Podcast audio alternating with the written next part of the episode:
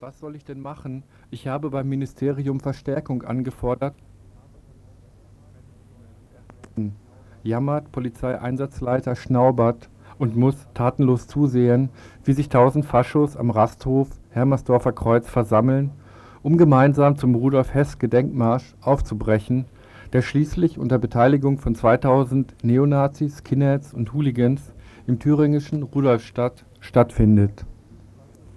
In Sechsereien ziehen die Faschos ungestört durch das Städtchen, während die Bullerei im Bayerischen Hof 93 Antifaschistinnen festnimmt, die, laut taz-Bericht, eine Stunde lang mit auf den Rücken gefesselten Händen und Kopf nach unten auf dem Boden liegen, während sie Beamte mit gezückten Pistolen bewachen.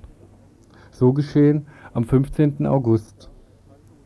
Nur eine Woche später ein Fascho- und Bullenaufmarsch ganz anderer Art, diesmal etwas nördlicher und von anderer Qualität.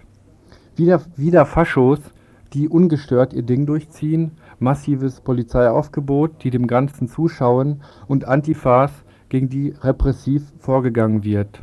Und eine Menge gaffender Schaulustiger, die klatschend und johlend zuschaut, denn es geht um Flüchtlinge und um AusländerInnen und da ist sich des Deutschen Seele seit Hoyerswerda einig. Sie müssen raus. Zu den Ereignissen selbst. Etwa 150 Faschos, von der Presse verharmlosend Randalierer bezeichnet, hatten seit Samstagabend versucht, gewaltsam in die zentrale Aufnahmestelle für AsylbewerberInnen Mecklenburg-Vorpommerns einzudringen, welche im Rostocker Neubaugebiet Lichtenhagen liegt. Weit mehr als 1000 ZuschauerInnen feuerten die Angreifer an, riefen ausländerfeindliche Parolen. Die Bullerei war mit 150 Mann vor Ort, um ein Eindringen in die Unterkunft zu verhindern. Zu wenige. Die Belagerung setzte sich bis Montag früh fort. 13 Beamte wurden verletzt, 80 bis 120 Antifas wurden verhaftet, als sie von einer Kundgebung vor dem Wohnheim zurückkehrten, die gestern um Mitternacht spontan gemacht wurde. Einen genaueren Bericht über den Ablauf gibt jetzt ein Mensch, der gestern Abend in Rostock-Lichtenhagen dabei war. In der Nacht von Samstag, von Samstag auf Sonntag und von Sonntag auf Montag haben jeweils ca. 2000 Bürgerinnen und Bürger, an die 500 Rechte, Hooligans, Skinheads, Jugendliche angefeuert, das Flüchtlingsheim, das zentrale Flüchtlingsheim für Mecklenburg-Vorpommern anzugreifen.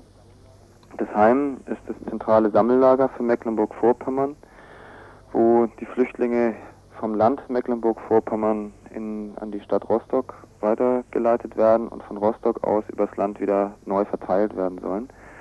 Täglich kommen ca. 80 neue Flüchtlinge, die auch nie länger als zwei Tage, so sieht es irgendwie das Konzept wohl vor, in dem Heim bleiben sollen und dann auf andere Lager verteilt werden sollen. Die Praxis wird allerdings seit ungefähr ein, zwei Wochen nicht mehr eingehalten. Das heißt, die Stadt Rostock verteilt die Flüchtlinge nicht weiter, sodass das Heim übergequollen ist und die neu ankommenden Flüchtlinge dort vor dem Heim einen zehnstöckigen drei Gebäudekomplex äh, kampieren mussten. Das hat zu unhaltbaren hygienischen Zuständen vor diesem Plattenbauhochhausviertel geführt.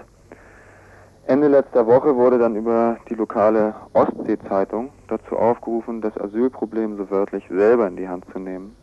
Für Samstag wurde per Anzeige zu einer Demonstration gegen das deutsche Asylrecht aufgerufen, an der sich ca. 300 bis 500 Leute beteiligt haben.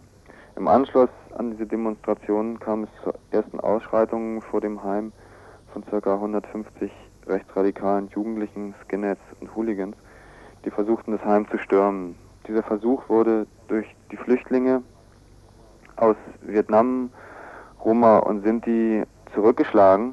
Die Polizei hat sich während der ganzen Zeit zurückgehalten, hat die ganze Situation nur beobachtet und das Ganze gezielt eskalieren lassen. Das Ganze eskalierte dann so weit, dass zeitweilig bis zu 2000 Anwohnerinnen dem Mob von 500 Skins, Hooligans und Neonazis Beistand leisteten. Ähm, in der ersten Nacht endete das Ganze erst zwischen 5 und 6 Uhr am Sonntagmorgen. Am Sonntagmittag begann die Situation bereits am Mittag wieder sich ähm, zu eskalieren. Circa 100 Jugendliche ergriffen erneut das Heim an, bzw. die Polizeiketten, die dort vorstanden. Es gelang ihnen, in das Foyer, in die Pförtnerloge des Heims zu gelangen. Es war von dort aus nur noch ein Hilferuf äh, des Pförtners an das Jugendzentrum möglich, der dann mittendrin abgebrochen wurde. Das Ganze entwickelte sich dann zum Abend wieder zu einem wahren Volksfest für die Leute, die dort in dem Wohnsilo, in dem Wohnghetto wohnen. Es war alles zwischen 10 und 70 Jahre Altersstufen auf den Beinen, um zu gaffen oder zu unterstützen. Es wurden da kistenweise Molotow-Cocktails in unmittelbarer Nähe der Polizeiabsperrung abgefüllt, zum Teil sogar vorgefertigt, aus dem Kofferraum der angereisten Rechtsradikalen geschleppt. Der Einsatzleiter vor Ort, ein Herr Voite, erklärte am Telefon, das sei Bürgerkrieg und er stelle seinen Beamten frei zu gehen. Etliche Polizisten wurden in den letzten zwei Nächten verletzt, davon einer schwer mit inneren schweren Verletzungen mit einer Eisenstange. Im Laufe des Son Sonntag, Sonntags wurden aus allen größeren norddeutschen Städten wie Hamburg, Lübeck, Kiel und auch Berlin Leute mobilisiert, um nach Rostock zu kommen und das Flüchtlingsheim zu verteidigen, das Flüchtlingsheim zu schützen.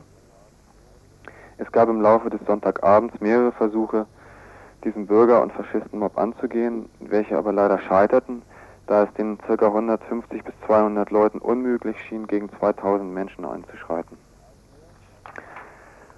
Gegen 1 Uhr ist erneut ein Konvoi von ca. 200 Leuten vom Rostocker Jugendzentrum nach Lichtenhagen gefahren.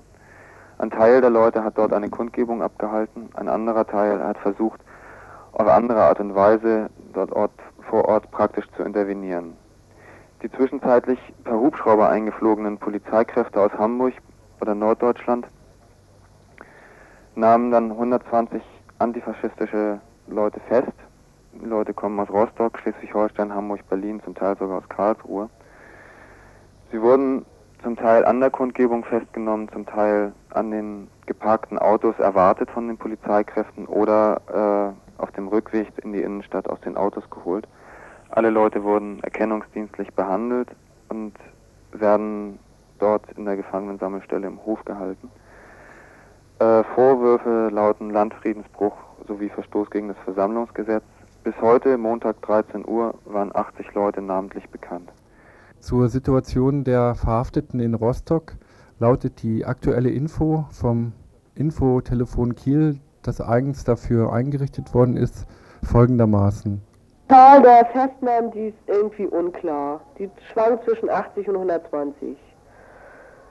Äh, es sind drei Leute um äh, Viertel nach drei ungefähr rausgekommen. Und die sind ED behandelt worden, also mit Fotos. Und die alle anderen sollten auch noch ED behandelt werden und die hatten sich aber komplett geweigert. Ähm, die Leute wurden alle einzeln verhört, bis auf äh, 20, 30 ungefähr, die mit Faschos und verhafteten Bürgers zusammen in der Turnhalle im Knast untergebracht sind, sind alle anderen seit gestern Nacht auf dem Gefängnishof. Es gibt bisher keine äh, Vorführung vor den Haftrichter. Während die festgenommenen Faschos zur Stunde wieder freigelassen werden, werden die Antifas weiterhin festgehalten, da sie sich kollektiv weigern, erkennungsdienstlich behandelt zu werden. Die Belagerung des Wohnheims hatte auch in Rostock selbst eine Vorgeschichte. Dazu nochmal unser Informant aus Rostock.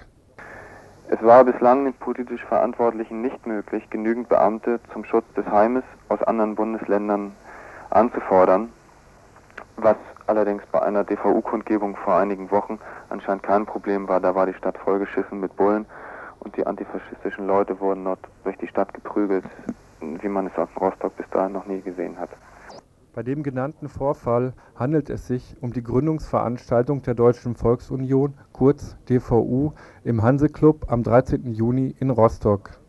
Während DVU-Chef Frei unter Polizeischutz zum Versammlungsort geleitet wird, macht die Bullerei Jagd auf die von, auch von DGB, Jusos und Bündnis 90 mitorganisierte Gegendemonstration. Diese wurde gewaltsam von den Bullen auseinandergetrieben, als sie den Faschos nicht den Weg freigeben wollte. Prügelnde Greiftrupps trieben die Antifaschistinnen vom Platz, verfolgten sie bis in die Innenstadt 22 Menschen wurden verhaftet, viele verletzt. Reaktionen der Politiker vor Ort auf diese Belagerung sehen wie folgt aus.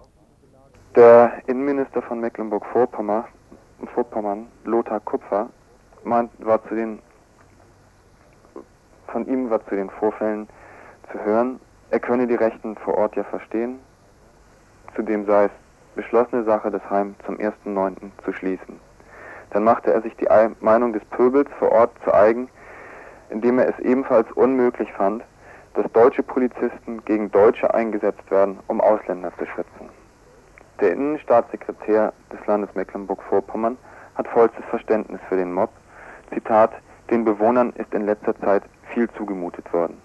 Zur Situation im und des Asylbewerberheimes in Rostock sprachen wir auch heute Nachmittag mit den Ausländerbeauftragten der Stadt Rostock, Wolfgang Richter. Wir hatten also im äh, Frühjahr, Frühsommer die Situation, dass es also sporadisch dazu kam, dass äh, keine Personen, die also Asylantrag stellen werden, äh, stellen wollten, mehr aufgenommen werden konnten. Dass also zum Beispiel dann Freitagnachmittag gesagt wurde, es kann nicht mehr aufgenommen werden. Wir haben dann also in solchen Fällen erreicht, dass wir in Notquartieren in Rostock die Leute untergebracht haben. Das äh, war also zunächst sporadisch der Fall. Dann äh, nahm der Zustrom der Direktbewerber immer weiter zu. Und es zeichnete sich ab, dass also mit solchen Spontanaktionen dem Problem nicht beizukommen war. Und dann ist es also möglich gewesen, ein größeres Notquartier am Ende, am, am Rande von Rostock zu schaffen. Und mit diesen 600 Plätzen hofften wir, diesen Termin 1. September, zu dem also zum damaligen Zeitpunkt schon die Verlegung der zentralen Anlaufstelle dort aus Lichtenhagen heraus vorgesehen war, mit diesen 600 Plätzen Notquartier abzudecken war. Aber es hat sich gezeigt, dass auch binnen ganz kurzer Zeit diese Plätze belegt waren. Und in den letzten Wochen hat sich also eine Situation ergeben, wo ich denke, die Stadt einfach auch überfordert eben Menschen nicht mehr unterbringen konnten, sodass sie also nachts über und auch am Tage dann um dieses Gebäude herum gelagert haben und das natürlich zu einer äh, sehr starken Beeinträchtigung der Bewohner, die daneben anwohnten, geführt haben. Also falsch zu äh, wäre zu sagen, eben durch das Verhalten der Roma sind diese Probleme entstanden. Ich hatte ja schon vorher geschildert, äh, wie diese zentrale Anlaufstelle dort angelegt ist und was es also für, für äußere Probleme da gab. Diese sahen so aus, dass das Flüchtlingswohnheim in Rostock-Lichtenhagen mit 300 Plätzen überbelegt war und von daher Männer, Frauen und Kinder gezwungen waren, tagelang im Freien vor der Aufnahmestelle zu campieren. Dazu kamen täglich 80 neue AsylbewerberInnen, vor allem aus Polen und Rumänien, die natürlich auch kein Unterkommen im Haus fanden. Wie weiter nun? Obwohl schon einige Flüchtlinge von dort weggeschafft worden sind, bleibt die Situation dramatisch. Die dortige Antifa ist überfordert. Seit den heutigen Mittagsstunden scheint die Situation vor Ort wieder zu eskalieren. Mehrere Jugendliche, an die 100, wie war im Fernsehen zu sehen, versuchen wieder in das Heim zu gelangen und liefern sich wiederum eine Schlacht mit der Polizei.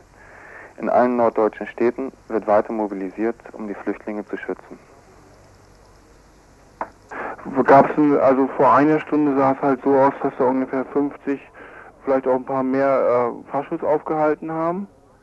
Äh, es sind ziemlich viele Bullen noch da. Äh, Im Stadtgebiet äh, fahren mehrere Faschos mit, äh, mit Fahrrädern rum. Irgendwie die Faschos werden aus dem Knast jetzt rausgelassen.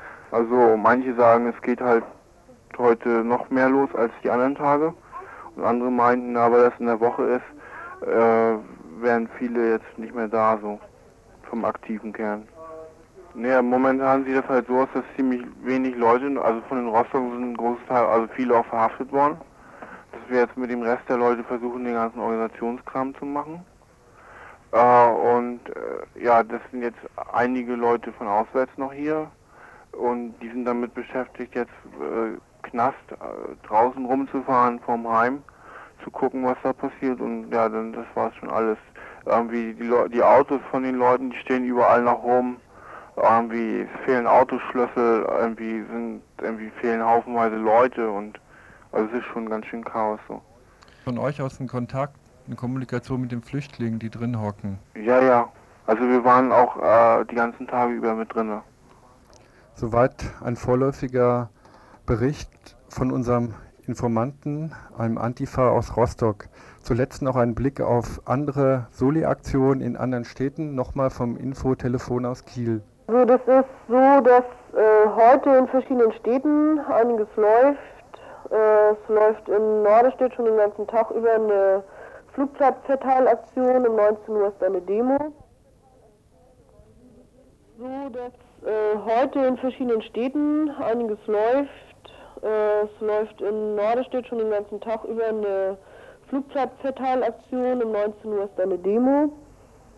In Neumünster und Rendsburg gibt es ein Plenum, wird einer Demo überlegt. Aus Berlin soll um 17.30 Uhr ein Konvoi starten, nach Rostock hin. Gleichzeitig äh, eine Kundgebung auf dem Alexanderplatz sein. Ähm, es gibt in Frankfurt am Main eine Demo um halb sieben heute. Äh, in Hamburg weiß ich bisher nur von einem großen Plenum. Ähm, und in Kiel gibt es äh, eine Demo. Ja, soweit der Beitrag über die aktuelle Situation und die Auseinandersetzung in der Hansestadt Rostock vom vergangenen Wochenende und vom heutigen Tage. Teil der, das Ende, ein Teil des Endes der Kassette hat sich eben aus technischen Gründen wiederholen müssen. Für Anrufe von, euer, von eurer Seite steht euch das Studiotelefon zur Verfügung mit der Nummer 0761 für Freiburg und der Studiorufnummer 31028 31 028.